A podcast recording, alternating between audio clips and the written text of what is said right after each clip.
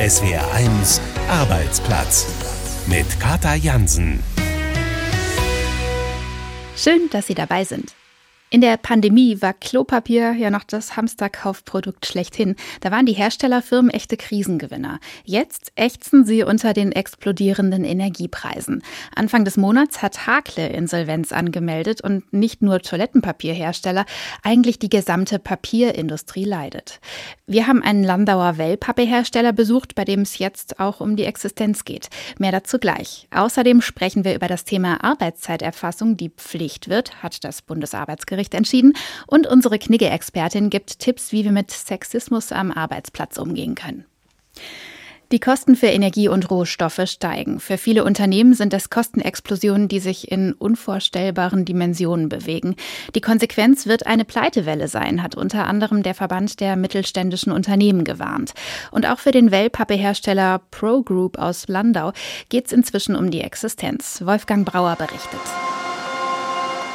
Die Wellpappenproduktion der Firma Pro Group in Offenbach an der Queich. Mit einer 250 Meter langen Maschine wird aus dünnem Papier dicke Wellpappe gemacht. Dafür wird viel Energie benötigt, erklärt Betriebsleiter Clemens Teuring. Die Wellpappe läuft mit einer Zielgeschwindigkeit von 350 Meter pro Minute über die Anlage. Die Energie spielt eine sehr große Rolle, weil wir hier mit Dampf arbeiten und die Walzen sind zwischen 120 und 150 Grad heiß. Zum Glück läuft die Anlage sowohl mit Gas als auch mit Öl. Seit August wird nur noch Öl eingesetzt. Alle drei Tage müssen die wenigen Tanks aufgefüllt werden. Das ist zwar aufwendiger, aber günstiger. Dennoch macht sich Maximilian Heindl, der stellvertretende Vorstandsvorsitzende des Wellpappenherstellers mit Firmensitz in Landau, große Sorgen wegen der dramatisch gestiegenen Energiepreise. Papier ist tatsächlich ein globales Produkt. Das heißt, hier stehen wir im Wettbewerb auch mit Amerika, mit Asien. Ja, es ist eben so, dass zum Beispiel in den USA auch Erdgas noch zu den Preisen zu bekommen ist, wo es bei uns vor 18 Monaten auch noch war. Langfristig ist es schon so, dass das einen riesen Wettbewerbsnachteil für Europa darstellt. Der einzige Ausweg ist eigentlich mittelfristig wieder von diesen hohen Energiepreisen auch runterzukommen, weil die lassen sich am Ende nicht kompensieren. Also ist man schnell auf dem Level, dass sie so ein Produkt im Preis verdoppeln und dann hat man natürlich auch auf dem globalen Markt ist man damit nicht mehr konkurrenzfähig. Er warnt davor, dass ganze Industriebranchen aus Deutschland verschwinden könnten. Erste Anzeichen dafür gibt es schon, bestätigt Achim Wambach, Präsident des Leibniz-Zentrums für europäische Wirtschaftsforschung in Mannheim, kurz ZEW. Wir sehen, dass ein Teil der Produktion weggegangen ist, beziehungsweise der wird nicht mehr in Deutschland durchgeführt. Also im Ammoniak-Bereich zum Beispiel, weil es zu teuer ist, hier zu produzieren. Neben den hohen Energiepreisen hat die deutsche Industrie noch andere Probleme. Wegen der hohen Inflation halten sich die Verbraucher beim Konsum zurück, deshalb werden noch weniger Verpackungen gebraucht, erklärt Pro-Group-Betriebsleiter Clemens Teuring. Und wenn der Verbraucher die Konsumausgaben einschränkt, haben wir auch weniger Wellpappe, was wir produzieren können. Höhere Kosten, weniger Nachfrage. Ein Teufelskreis. Nicht nur für Pro Group, im nächsten Jahr wird die deutsche Wirtschaft in die Rezession schlittern. Eine Pleitewelle ist nicht ausgeschlossen, meint Achim Wambach vom ZEW. Gerade die, die im internationalen Wettbewerb sind, die also die Preiserhöhungen nicht weiterreichen können, das sind die Unternehmen, die jetzt am stärksten unter Druck sind. Aufgeben ist für Unternehmer Maximilian Heindl keine Option. Er plant bereits den Bau eines zweiten eigenen Kraftwerks. Damit könnte er bis zu 70 Prozent Energiekosten einsparen. Trotzdem erwartet er auch klare Signale und Hilfen von der Politik. Jede Krise ist am Ende auch immer eine Chance, Dinge besser zu machen. Es braucht natürlich trotzdem irgendwo die richtigen Rahmenbedingungen, weil wenn die Krise natürlich so tief ist und so lange dauert, dass man sie nicht übersteht, dann ist es am Ende auch keine Chance mehr. Frühmorgens den Laptop einschalten, am Nachmittag das Kind aus der Kita abholen und dann abends noch mal ein paar Mails beantworten. Flexibles Arbeiten wird immer beliebter. Nicht nur bei den Beschäftigten, auch die Arbeitgeber ziehen seit Corona mehr oder weniger freiwillig mit. Vor wenigen Tagen aber hat das Bundesarbeitsgericht ein wegweisendes Urteil gefällt. Demnach müssen die Arbeitszeiten von Arbeitnehmerinnen und Arbeitnehmern künftig genau erfasst werden. Michael Fuhlrott, Professor für Arbeitsrecht, das klingt nach der Rückkehr zur Stechuhr. Was genau bedeutet diese Entscheidung für Beschäftigte und Arbeitgeber? Es gibt natürlich noch keine abschließende Begründung, die wird noch einige Wochen dauern, aber nach dem Urteil des Bundesarbeitsgerichts müssen Beschäftigte die Arbeitszeit erfassen. Das ist eine Pflicht, die aus dem Arbeitsschutzgesetz folgt und diese Pflicht gilt unmittelbar ab sofort und für jeden Beschäftigten in Deutschland. Was genau heißt erfassen? Also wie minutiös muss man da sein? Reichen grobe Angaben, also jetzt zum Beispiel so eine Excel-Tabelle oder muss ich da konkreter werden? Genaue Voraussetzungen lassen sich aus der Pressemitteilung des Bundesarbeitsgerichts nicht entnehmen. Allerdings geht die Entscheidung mutmaßlich auf ein Urteil des Europäischen Gerichtshofs aus dem Jahr 2019 zurück. Und dort hatte der Europäische Gerichtshof verlangt, dass alle Staaten in Europa Systeme schaffen müssen, damit die Arbeitszeit der Mitarbeiter objektiv verlässlich erfasst werden kann. Ob das sozusagen reicht, wenn ich als Mitarbeiter eine Excel-Liste führe oder ob ich ein elektronisches Tool als Arbeitgeber einführen muss, das ist derzeit alles noch völlig ungeklärt. Wir müssen die Begründung des Gerichts abwarten und es ist auch davon auszugehen, dass der Gesetzgeber, wie er schon angekündigt hat, jetzt initiativ werden wird und hier weitere Vorgaben oder Ausnahmen regeln wird. Wie ist denn Ihre Prognose? Würden Sie so weit gehen und sagen, mit diesem Urteil ist dann längerfristig, mittelfristig auch die Vertrauensarbeitszeit tot? Das ist eine gute Frage. Wenn man sagt, Vertrauensarbeitszeit heißt, ich arbeite, wann ich möchte und teile mir die Zeit selbst ein. Eine solche Möglichkeit wird auch in Zukunft weiter bestehen. Was aber wohl nach dem Urteil nicht mehr gehen wird, ist die Nichterfassung der Arbeitszeit. Also Vertrauensarbeitszeit im Sinne, ich arbeite meine 40 Stunden oder meine 45 Stunden und ich schreibe sie gar nicht auf. Das wird wohl nicht mehr möglich sein. In Zukunft werden wir die Arbeitszeit, Beginn, Ende und Pausen der Arbeitszeit erfassen werden müssen. Das Urteil ist ja prinzipiell zum Schutz der Arbeitnehmer und Arbeitnehmerinnen vor Ausbeutung gedacht. Jetzt argumentieren einige, das klingt doch ein Stück weit rückwärtsgewandt, weil man damit dann die Möglichkeit zum flexiblen Arbeiten gerade im Homeoffice einschränkt. Naja, das geltende Arbeitsschutz- und Arbeitszeitrecht muss natürlich weiter befolgt werden. Das galt auch schon vorher. Und danach darf ich maximal acht bis zehn Stunden am Tag arbeiten und ich muss eine Ruhepause von elf Stunden einlegen. Sprich, wenn ich jetzt flexibel zu Hause arbeiten möchte, weil ich abends nochmal um zehn eine E-Mail schreibe, wenn die Kinder im Bett sind und am nächsten Morgen, wenn die Kinder noch schlafen, um sieben weiterarbeiten müsste, so flexibel arbeiten darf ich nicht, weil ich dann meine Ruhepause nicht einhalten würde von elf Stunden. Das darf ich auch schon heute nicht. Also das Urteil verschlimmert oder verschärft die Voraussetzungen nicht. Es macht aber den wohl auch derzeit schon bestehenden kulanten Umgang mit den Vorschriften deutlich und sichtbar. Wenn ich mich in meinem Umfeld umschaue, dann fallen doch erstaunlich viele Menschen, die ich kenne, genau unter dieses Modell. Ja, abends, wenn die Kinder im Bett sind, noch mal kurz was machen, morgens noch mal schnell was machen. Und ich habe die starke Vermutung, das ist für die so auch eigentlich die bessere Variante, als wenn sie sich an die Ruhezeiten halten müssten. Müssen wir dann da nicht irgendwie arbeitsrechtlich vielleicht nochmal nachschärfen und ein bisschen mit der Zeit gehen? Ich persönlich bin da voll bei Ihnen. Ich habe dieses Modell auch äh, so gelebt und finde das auch sinnvoll. Der Hintergrund ist, sagen, der Gesetzgeber sagt, die Arbeitnehmer, Arbeitnehmerinnen müssen auch vor sich selbst geschützt werden und deswegen sind diese Vorschriften nicht freiwillig aufhebbar. Und das Problem ist auch, dass diese Vorschriften im Kern nicht deutsches Recht sind, sondern eben auf europäischen Richtlinien berufen. Das heißt, der deutsche Gesetzgeber ist sehr eingeschränkt, hier überhaupt Änderungen vornehmen zu können. Die Ruhepause von elf Stunden resultiert aus europäischen Vorgaben. Da kann ich als deutsche Regierung gar nicht sagen, wir ändern das mal eben. Das müsste dann, wenn, auf europäischer Ebene erfolgen. Was wäre denn die Konsequenz? Also was passiert, wenn Betriebe die Pflicht zur Arbeitszeiterfassung ignorieren oder die Beschäftigten eben dann doch unzulässig mehr arbeiten, mit kürzeren Zeitabständen arbeiten, als das erlaubt ist? Ich verstoße gegen die Vorgaben aus dem Arbeitszeitgesetz. Das sind dann Tatbestände, die mit einer Ordnungswidrigkeit versehen sind, einer Geldbuße. Das heißt, es könnte eine behördliche Kontrolle kommen und dann würden in den Fällen gegen die Unternehmen Bußgelder verhängt werden. Die reichen dann bis zu 30.000 Euro. Dass jetzt die Aufsichtsbehörden nach dem Urteil von dieser Woche loslaufen und das sofort tun werden, das glaube ich nicht. Aber das ist das, was sich am Horizont abzeichnet. Wobei ganz endgültig werden wir eben auch erst wissen, wie es läuft, wenn es ausgestaltet ist, bis ins letzte Detail. Was würden Sie vermuten? Wie lange müssen wir darauf noch warten, bis wir da wirklich Gewissheit haben? Also die Urteilsgründe dürften in einigen Wochen, Monaten, also in jedem Fall noch in diesem Jahr vorliegen, November vielleicht, dass wir dann eben wissen, was hat das Urteil, was hat die Entscheidung genau gesagt.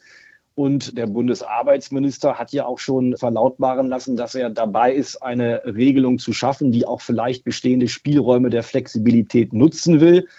Ob dieser Entwurf der Regierung jetzt schon derzeit erstellt wird, ob man erstmal abwarten will, was das Bundesarbeitsgericht gesagt hat, kann auch sein. Ich gehe davon aus, dass wir dieses Jahr noch Unsicherheit haben. Wir werden wissen, wir müssen die Arbeitszeit erfassen, irgendwie, in irgendwelchem Umfang. Wir wissen nicht genau wie. Und wir werden hoffentlich dann Anfang kommenden Jahres spätestens Klarheit haben. sagt der Arbeitsrechtler Michael Fuhlrott zur aktuellen Entscheidung des Bundesarbeitsgerichts in Sachen Arbeitszeiterfassung. Nach der Pandemiepause läuft's wieder, das Oktoberfest in München. Mit dabei auch in diesem Jahr die traditionsreiche Ochsenberaterei, deren Kernkompetenz, der Name lässt es ja vermuten, Fleisch. Aber in diesem Jahr geht Inhaberin Antje Haberl neue Wege und hat einen zusätzlichen Vegan-Koch eingestellt. Anno Wilhelm würdigt diesen mutigen Schritt im Brief der Woche. Liebe Antje Haberl, ich schreibe Ihnen einen Brief, damit Sie sich freuen. Man muss sich das Leben Ihrer Ochsen wohl als ein sehr schönes vorstellen. Mit Hingabe werden die Ochsen auf dem hübschen städtischen Gut Karlshof bei München gepäppelt. Dort bekommen sie so viel Mais und Ackerbohnen, dass sie jeden Tag ein Kilo zunehmen. Nach der vermutlich nicht ganz so netten Schlachtung erfolgt dann eine öffentliche Würdigung. Der Name des gerade auf dem Drehspieß befindlichen Ochsen wird auf eine Tafel in ihrem Zelt geschrieben. Das macht das Verhältnis zwischen dem Tier und dem Konsumenten persönlicher. Sie sind als Wirtin, liebe Antje Haberl, stolz auf diese Rituale. Die Ochsen, so sagt es einer ihrer Vorgänger, freuen sich geradezu darauf, endlich auf die Wiesen zu dürfen. Von der fehlenden Rückfahrkarte wissen sie nichts. Um die 125 Ochsen pro Jahr haben das Oktoberfest gebucht. Bisher, denn die Zahl könnte sinken. Sie haben in diesem Jahr extra einen veganen Koch ins Küchenteam geholt. Ab heute gibt es erstmals fleischlose Pflanzerl und fleischlose Bratwürste und Pilze mit gerupftem Fleischersatz auf Erbsenproteinbasis. Vegane Ernährung, sagen sie, sei kein Trend, sondern Zitat, für Mensch und Natur erwiesenermaßen gut. Zitat Ende. Gut für die Natur ist ja unter anderem, wenn die Transportwege kurz sind. Das ist hier der Fall. Das Grünzeug geht direkt in den Endkunden und nimmt nicht mehr den Umweg über den Ochsen.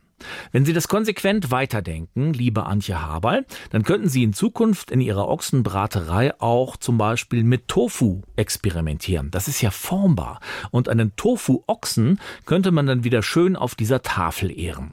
Stören würde es viele Gäste vermutlich nicht. Oktoberfestbier macht, in größeren Mengen konsumiert, offen für viele Geschmäcker. Es grüßt Sie herzlich Ihr Fan Anno Wilhelm. SWR 1 Arbeitsplatz. Frag die Knigge-Expertin. Das ist Caroline Lüdemann, die uns schon oft aus kniffligen und unangenehmen Jobsituationen rausgeholt hat. Annika aus Bad Mergentheim hat uns geschrieben, ich fange nächsten Monat meinen ersten Job an und bin sehr sensibel, was die Themen Sexismus und Rassismus betrifft, also beiläufige Sprüche oder Bemerkungen. Deshalb möchte ich vorbereitet sein, falls ich solchen Situationen begegne. Meine Frage deshalb, Gibt es da ein Patentrezept, wie ich auf solche Situationen richtig reagieren sollte? Was ist besonders wichtig? Also ich hoffe, dass wir da alle sensibel sind. Das ist mit Sicherheit keine Sensibilität, für die man sich irgendwie rechtfertigen muss, doch eher im Gegenteil. Und Sie haben ja auch recht, so zwischen Tür und Angel fallen da hin und wieder Bemerkungen, die nicht sein sollten. Kürzlich habe ich selbst im Flieger von Stuttgart nach Berlin eine Situation erlebt, wo eine Führungskraft zu einer Mitarbeiterin sagte, kommen Sie, setzen Sie sich doch zwischen Herrn Meier und mich, dann teilen wir Sie kollegial unter uns und wir haben beide etwas von Ihnen. Meines Erachtens sind das Bemerkungen, die völlig unpassend sind und die Reaktion der Mitarbeiterin in dem Fall wirkte übrigens auch nicht besonders glücklich. Und da kann man jetzt sehr gut mit schlagfertigen Antworten parieren. Das wäre passend, denn Schlagfertigkeit setzen wir immer dann ein, wenn eine unpassende persönliche Bemerkung vorliegt. Und das können wir hier ja wohl definitiv bejahen. Und dann kann man sowas sagen wie, das lässt ja tief blicken, was Sie da sagen. Oder möchten Sie über diesen Satz noch einmal nachdenken? Ich denke, das wäre besser für uns beide. Oder auch ganz klar eine Erklärung einfordern, die den anderen in eine unangenehme Situation bringen dürfte, nach dem Motto, wie darf ich das verstehen? Was wollen Sie mir denn damit sagen? Und dann soll er mal versuchen, da Farbe zu bekennen. Ganz wichtig, auf gar keinen Fall stumm zurückbleiben, sondern eine Reaktion zeigen. Da gibt es übrigens auch viele Standardantworten in der Schlagfertigkeit, also Antworten, die immer passen, egal was der andere gesagt hat. Da kann man sich dann ganz gut vorbereiten. Wenn man unfreiwillig stumm zurückbleibt, ist man ein völlig berechenbares Opfer. Ich sag's ungern, aber dann könnte es eben passieren, dass eine solche Bemerkung durchaus noch ein weiteres Mal äh, den Weg zu mir findet, weil das ja offensichtlich für den anderen recht gefahrlos ist, mir das zuzumuten. Unsere Experten beantworten auch Ihre Fragen zu Job, Karriere und Arbeitsrecht. Schicken Sie uns Ihre Fragen an arbeitsplatz.swr1.de. Langzeitarbeitslose als Potenzial im Kampf gegen den Personalmangel. Ja, das kann funktionieren. Markus Herrmann hat den Weg von ganz unten zurück ins Berufsleben geschafft. Früher waren die beherrschenden Themen in seinem Leben Drogen, Alkohol und Obdachlosigkeit. Und heute arbeitet er Vollzeit in einem Bürobedarfshaus in Rastatt. Katharina Fortenbacher-Jahn hat ihn getroffen. Kurz rasierte Haare, ein schlichtes schwarzes Shirt und ein vorsichtiges, freundliches Lächeln im Gesicht. So steht Markus Hermann zwischen hohen Regalen voller Kartons. Das ist mein Reich, genau. Also am meisten macht mir eigentlich Spaß, die Möbel aufzubauen und zum Kunde hinzubringen und es schön hinzustellen. Dann sieht man, hey, das sieht super aus. Da würde ich auch gerne arbeiten wollen dann. Und der Kunde muss zufrieden sein. Das ist auch noch. Ich helfe, wo ich gebraucht werde, wenn ich kann. Will mich hier schon beweisen, auf jeden Fall. Das hat im Bürobedarfshaus Schwab in Rastatt nicht lange gedauert.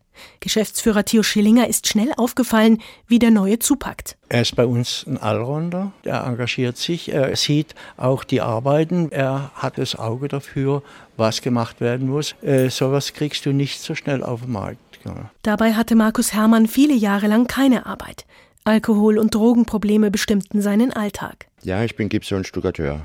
Habe auch noch eine Weile da gearbeitet, aber dann kam die Jugend und ja, die Feiern und ja, das war's dann.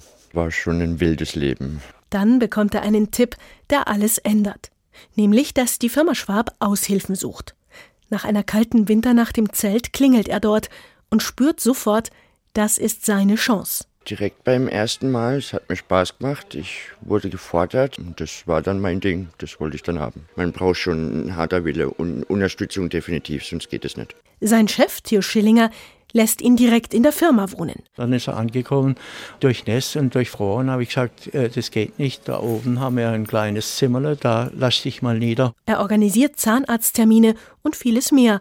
Aber am allerwichtigsten war, mir wurde Vertrauen gegeben und das war früher halt nicht so. Hier war das von jedem einzelnen Mitarbeiter einfach schön, perfekt. Und dann habe ich gesagt, den, den Weg ziehe ich durch, das machst Und er tut gut. Und dann gebe ich das natürlich auch gern zurück. Seit einem Jahr ist Markus Hermann jetzt unbefristet festangestellt. Mit Anschub vom Jobcenter Landkreis Rastatt, das im ersten Jahr drei Viertel und im zweiten Jahr die Hälfte des Lohns zuschießt. Das macht das Teilhabechancengesetz möglich. Üblicherweise kommen dazu noch ein Coaching und Besuche im Betrieb. In diesem Fall hatte Roland Stolz vom Jobcenter aber kaum zu tun. Weil hier der Markus tatsächlich hervorragend angekommen ist und aufgehoben wird. Da reicht als mal ein kurzes Mail, ist alles in Ordnung bei euch. Da sind wir eigentlich alle sehr zufrieden und dankbar. Denn hier hat ein großer Schritt geklappt. Es ist der Erfolg von Markus selber und seiner Selbstdiszipliniertheit. Also sehr großen Respekt vor Markus in alle Richtungen. Der zweite Schlüssel zum Erfolg sei, dass ein Arbeitgeber auch bereit ist, sich ein Stück mehr einzusetzen als üblich, sagt Jessica Beiner von der Arbeitsagentur Karlsruhe Rastatt. Das gehört dazu, dass man sich um denjenigen kümmert, dass derjenige sich wohlfühlt. Das Betriebsklima spielt eine unheimlich große Rolle in solchen Fällen und deswegen sind wir so glücklich, dass es so gut geklappt hat. Ein Hebel, um dem Fachkräftemangel entgegenzuwirken. Das sieht Schwab-Geschäftsführer Schillinger ganz ähnlich. Für seine Firma habe sich der Einsatz auf jeden Fall gelohnt. Natürlich, ja, ja. Wir haben einen Menschen gefunden, der die Arbeit sucht und die Arbeit sieht. Und so ist auch der Benefit für uns und für ihn auch da, dass beide Seiten voneinander profitieren. Also er wäre jetzt im Moment nicht mehr wegdenkbar von uns. Das bringt Markus Hermann gleich nochmal zum Lächeln. In ein paar Tagen zieht der 42-Jährige in eine eigene Wohnung und dann geht es an den Führerschein. Vor kurzem noch völlig unvorstellbar. So wie ich gelebt habe, da habe ich noch nicht mal dran gedacht, irgendwann eine eigene Wohnung oder mal wieder arbeiten oder geschweige denn überhaupt dran zu denken, dass ich einen Führerschein mache. So ist besser. Ich bin ja noch jung. Ich gebe mir der Zeit, ich lerne das. Das war SWR1 Arbeitsplatz. Ich bin Katja Jansen. Danke fürs Zuhören. Eins gehört gehört. SWR1